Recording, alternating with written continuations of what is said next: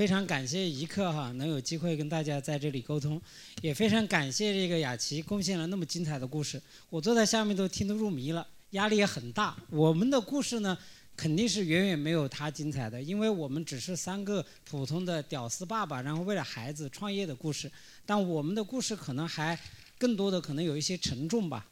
呃，那为什么我们三个人三个外行哈要给孩子来造一台净化器呢？其实我想，生活在北京的大家可能都有这样的体会。呃，一三年十月份的时候，我的太太呢刚刚怀孕，怀孕之后呢，外面都是阴沉沉的天，都是雾霾，然后太太就给我看了一篇文章，叫 PM 二点五会导致流产。因为我结婚比较晚，要孩子也晚。流产对于我来讲肯定是不可承受的事情，那我于是就屁颠屁颠的去找这个净化器。正好我的合伙人就是当时还是朋友哈，陈海滨，他的太太是五月份怀孕的。然后另外一个朋友呢，孙亚楠，他的孩子是一三年出生的，他的孩子出生大概几个月的时候就得了这个过敏性鼻炎。然后特别奇怪，因为他们只要一去加拿大。落地的第二天，孩子的病就好；只要回到北京，第二天孩子的病就出来。所以呢，就说北京的这样的空气哈，确实已经让我们的孩子，或者说我没有出事的孩子，我感觉是无法忍受这样的环境了。那我们就要买净化器。当时我们呢，就是各种评测都看了，然后也看了各种包括报道。呃，大概二十六个国内外知名品牌，我们都进行了认真的研究，就发现呢找不到自己要的净化器，因为我们想呢就是除 PM 二点五要好，那么孩子刚来到人世呢，除甲醛也要好，因为很多家庭都有甲醛的问题，而且呢还要说有很多不能影响我孩子生活的因素，然后找不到好的净化器，找不到怎么办呢？那我们也没办法就买了嘛，我家里我太太房间买了一台 IQR，。然后其他的房间呢，就舍不得买了，一万四千八太贵了。然后买的就是普通的净化器，嗯，但这样呢，我们总觉得这个事儿还没过去。所以去年二月份的时候，有一次我跟他们俩吃饭，我突然就说：“我说我们为什么不造一台净化器呢？既是献给我孩子的礼物，那也是一个大的商机啊，对吧？也能让我们创业成功。”嗯，呃。当时这么说呢，他们俩是不同意的，说我们三个都是外行，只是消费者，消费者能够造产品了，为了自己家人，这是不是有点疯狂、太偏执了吧？但是我用一句话说服了他们，我说连英语老师罗永浩都敢造手机，那我们好歹还是什么呃北师大的硕士和清华毕业的，为什么我们不敢造台净化器呢？为了自己的孩子，他们也觉得有道理。那我们就决定创业，所以刚才那个雅琪老师讲，创业其实是能够改变世界的。其实我们创业不只是为了一个经济上的成功，我们也真的希望通过我们为自己的孩子和天下的孩子做些什么。呃，当时呢，我们决定创业之后呢，我们就去找技术合伙人，因为三个外行肯定做不了产品嘛。我们找了第四个爸爸叫李宏毅，然后我们四个人就决定创业，做一台儿童专用的净化器。运气比较好。因为我们融资哈拿的比较容易，就我们约投资人的时候，正好是一四年三月份，正好有八天连续雾霾，就是那天阴沉沉，每天都五百，根本不敢出门。我不知道大家记不记得，就在那个时候呢，约了投资人，投资人呢正好也是个父亲，有一个两岁的孩子。然后当我跟投资人把我们的这个创业计划汇报了之后，投资人就说：“哈，说老戴，他说你讲什么呃片式要改成塔式这些东西，他说我听不懂。”我也不 care，但是呢，你的故事打动了我，因为你们是一群爸爸为孩子造净化器。他说：“你知道吗？我正好是昨天把我的老婆孩子打发到三亚去躲雾霾，两个礼拜让他们别回来。”他说：“我家里每每个房间都是 I Q R，那么我家里的空气肯定是没问题的。但是我看到外面的雾霾，我就觉得对不起我的孩子。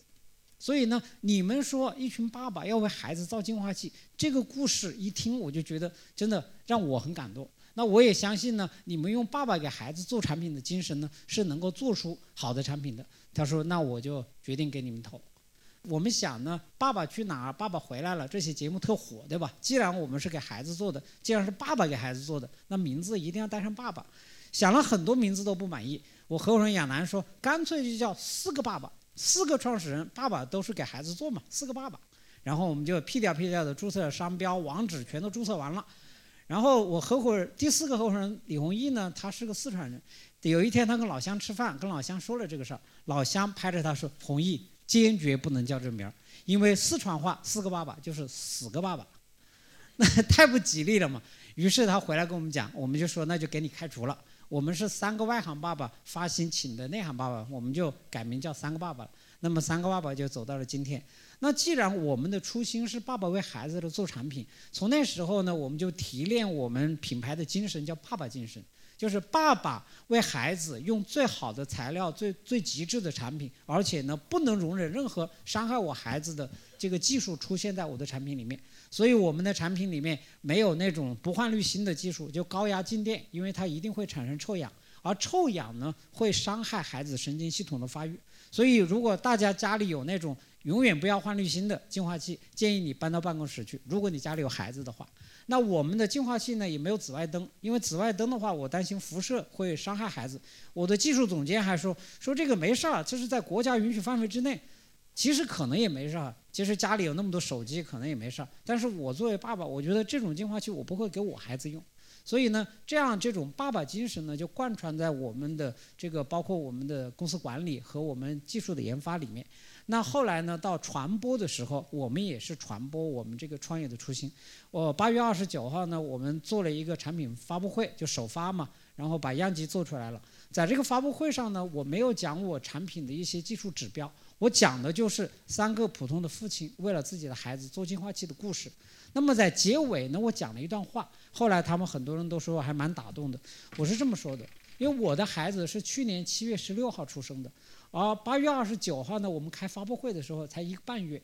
这一个半月呢，因为创业繁忙啊，真的挺苦的，没有时间陪孩子。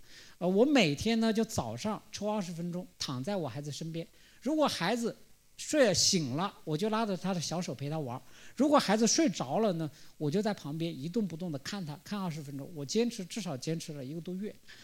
呃，有过孩子都知道，婴儿在睡梦里会笑，不知道为什么他笑得那么开心。就我在旁边一动不动盯着我孩子，看到他笑得那么开心的时候，我既是特别心酸，因为他成长的很多精彩瞬间哈，我一定会错过，我我看不到。今天的话，我孩子第一次爬，第一次站起来歪歪走，这些都是我老婆拍手机给我看的。但是我也感觉到蛮骄傲的，因为我的孩子从美中医和医院回到家里的第一天，就在我造的机器的保护之下。我给不了他最好的东西，但是我给了他纯净的空气。就是我发布会上讲了这段话，然后后来很多媒体记者采访我哈，说你们这三个其实都是普通人，对吧？但是呢，普通的。朴素的感情还是蛮容易打动人的，因为大家都是父亲或者将为人父，嗯，那这样呢，其实也是我们初心的作用嘛。那后来呢，我们呃九月二十二号在京东做了个众筹，对吧？那么一不小心呢，变成中国第一个千万级的产品众筹项目。那为什么众筹能够成功呢？也后来也有很多人跟我们来取经哈，说这个是不是呃按我们的方法去众筹都能够成功？其实我跟他讲，肯定不是的。其实我们众筹成功还是一个呃还是蛮独特的一个例子。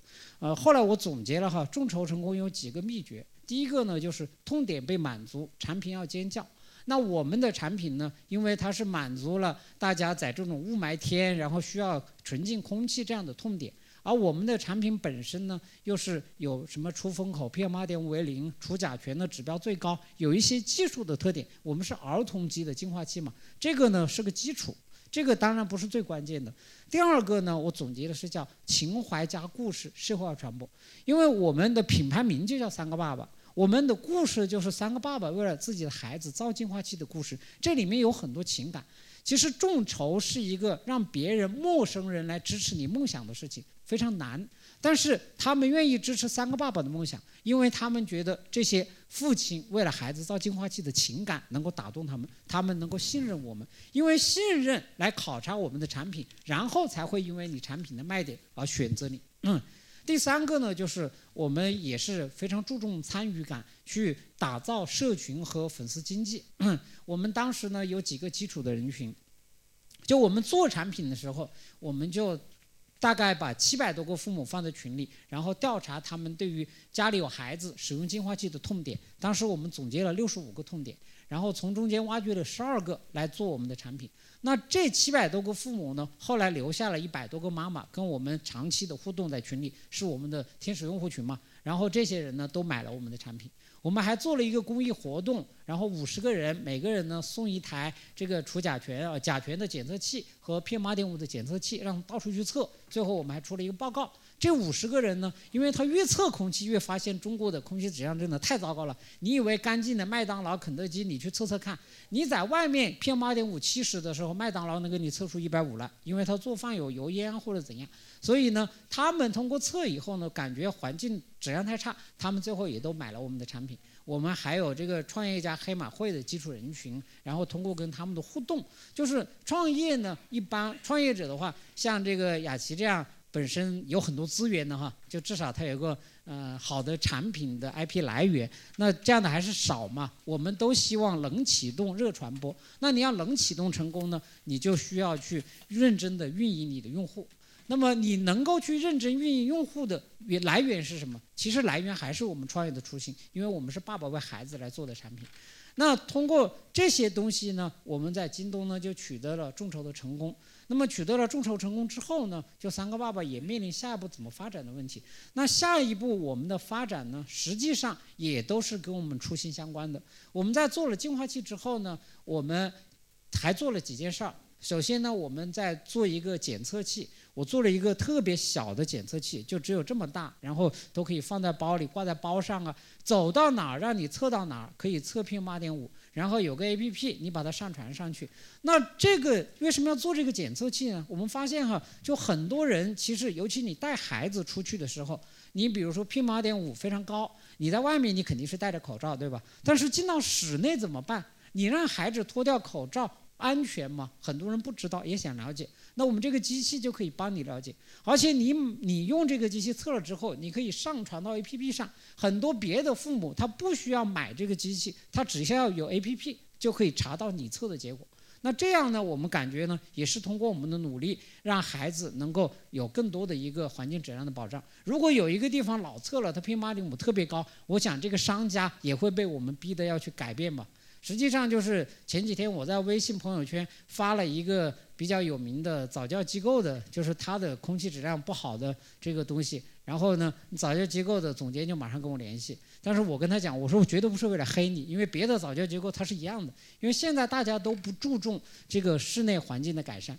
然后他马上就说，那你们有方法吗？我可以跟你合作呀。就实际上哈，就是我们当去测了这些数据去发布的时候，我觉得我们真的能够去改变一些东西，真的能够通过我们自己的努力去改变环境。而另外呢，我刚才也讲了，就是我现在拿了这个机器猫的授权在做机器人。那我为什么要做一个家用机器人呢？其实就是我自己的烦恼，因为我创业太忙，没有时间陪孩子。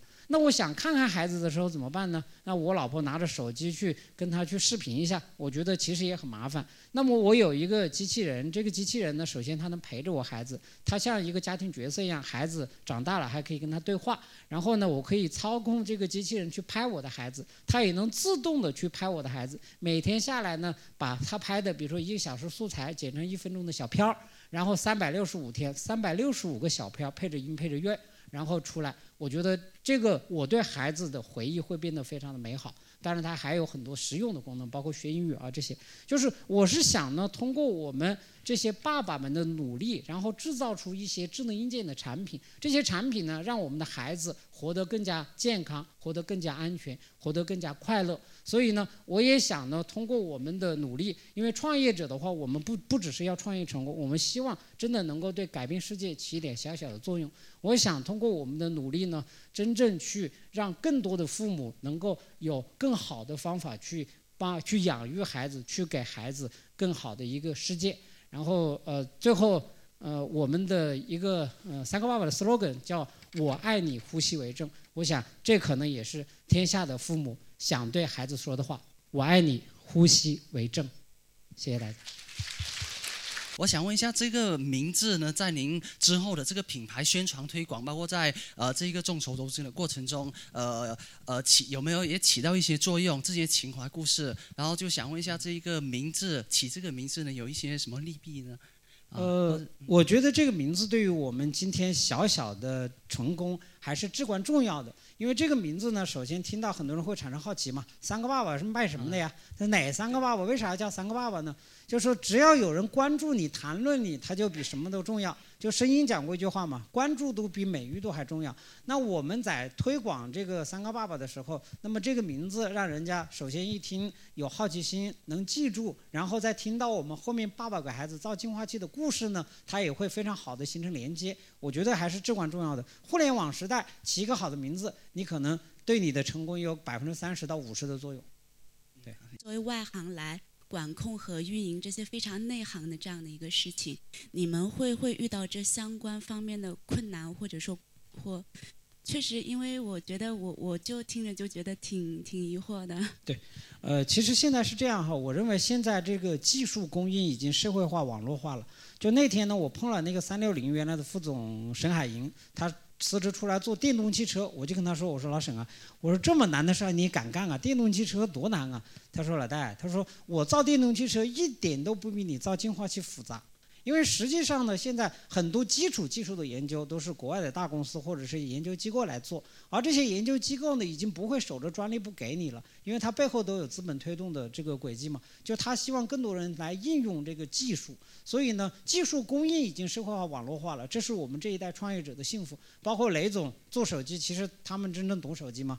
呃，第二个呢，就是你还是要打造一个有技术背景的团队嘛。就是我们第四个创始人本身是做净化器、做电子产品的，而现在机器人这块呢，我也在引进一些呃合作伙伴，然后他们都是在这个行业里面非常就是有知名度和有资源这样的这个技术人员。